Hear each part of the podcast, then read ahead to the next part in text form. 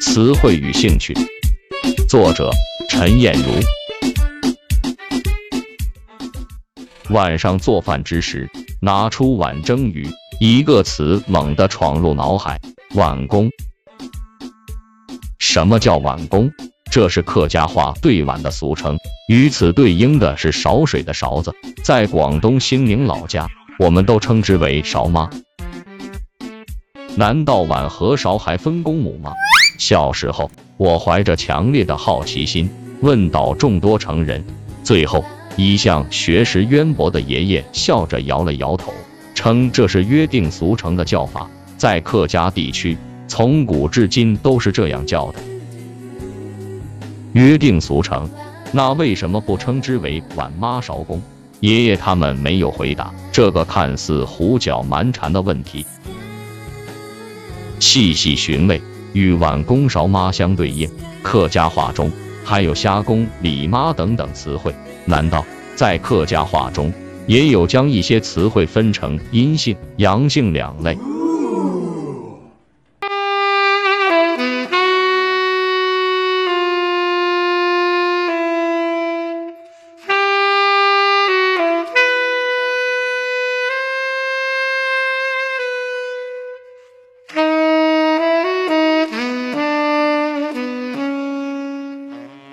想想学过的语言学概论，书中提到拉丁语系名词有阴阳性的区分，而与英语一样，同属日耳曼语系的德语，在性质区分中显得更学霸一点。德语名词除了阴阳性，还有中性。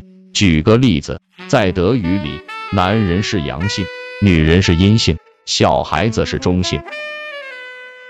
还记得马克吐温在《可怕的德语》中曾吐槽称：“醋是公的，醋芽是母的，醋叶是中性的，马是中性的，狗是公，猫是母的，当然公猫也是母的。”德语里年轻姑娘没有性别，萝卜倒是有。想想看，这对萝卜是多大的赞赏，对女孩子却是大不敬啊！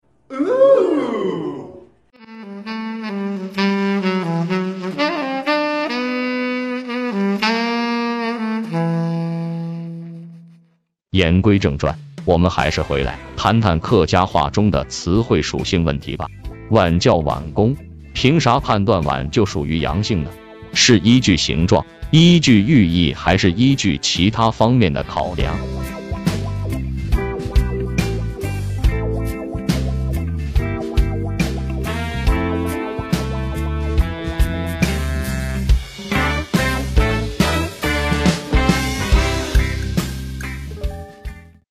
阴阳，这是古代道家哲学概念。道家将矛盾运动中的万事万物概括为阴阳两个对立的范畴，并以双方变化的原理来说明物质世界的运动变化。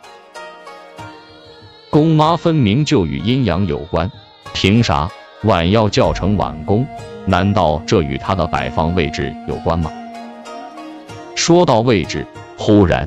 我的脑海中闪过一件往事，还记得十岁那年的一个暑期，我在居民楼边看到一只蟾蜍，用脚一踢，没想到它从耳后显喷出一道液体，刚好射进我的左眼，当即眼内出现一丝刺痛。听说蟾蜍会喷毒液，担心沦为独眼龙，年少的我吓得哭哭泣泣跑回家去。妈妈一边让我用大量清水去冲洗眼睛，一边大声指责我的顽劣。住在楼下的邻居阿婆听到了，走上来看我。她在得知来龙去脉后，忙说：“不妨事的，不妨事的，找一块阴瓦，一块阳瓦，抱水去洗一洗就好了。”什么叫阴瓦？什么叫阳瓦？我们好奇问道。阿婆解释说：“我们乡下把仰面朝天的瓦叫阳瓦，把俯身着地的瓦叫阴瓦。你各找一块包水洗一洗就好了。”后来按阿婆教的方法，我的眼睛似乎真的消除了刺痛的感觉。其实应该是热水的作用，与瓦无关吧。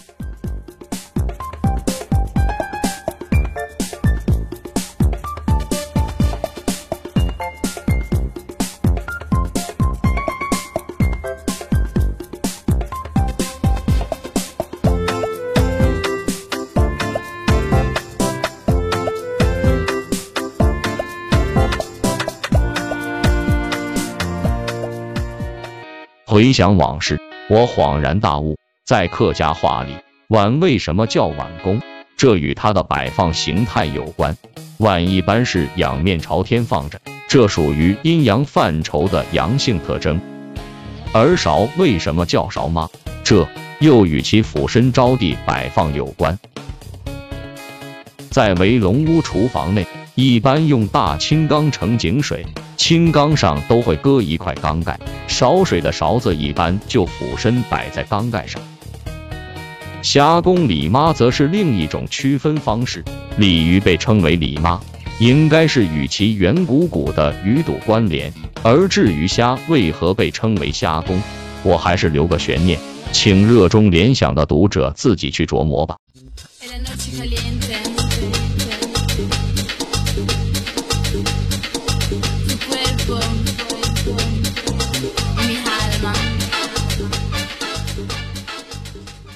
本文发表在二零一八年四月二十一日《南方日报》零九版副刊，原名《词汇的阴阳性》。